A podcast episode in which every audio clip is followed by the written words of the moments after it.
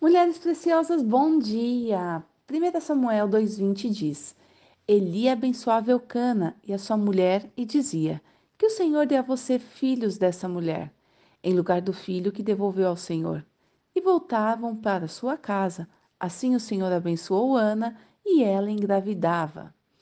Perceba no versículo de hoje: a bênção vem pelo que você diz.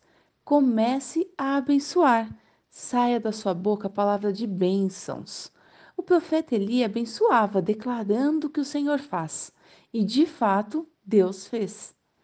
Hoje é dia de abençoar a nossa casa.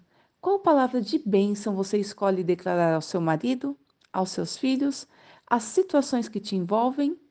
Inclusive, declare bênção sobre si própria. Por que não? Tudo que Deus nos ordena fazer não é difícil, nem está além do nosso alcance.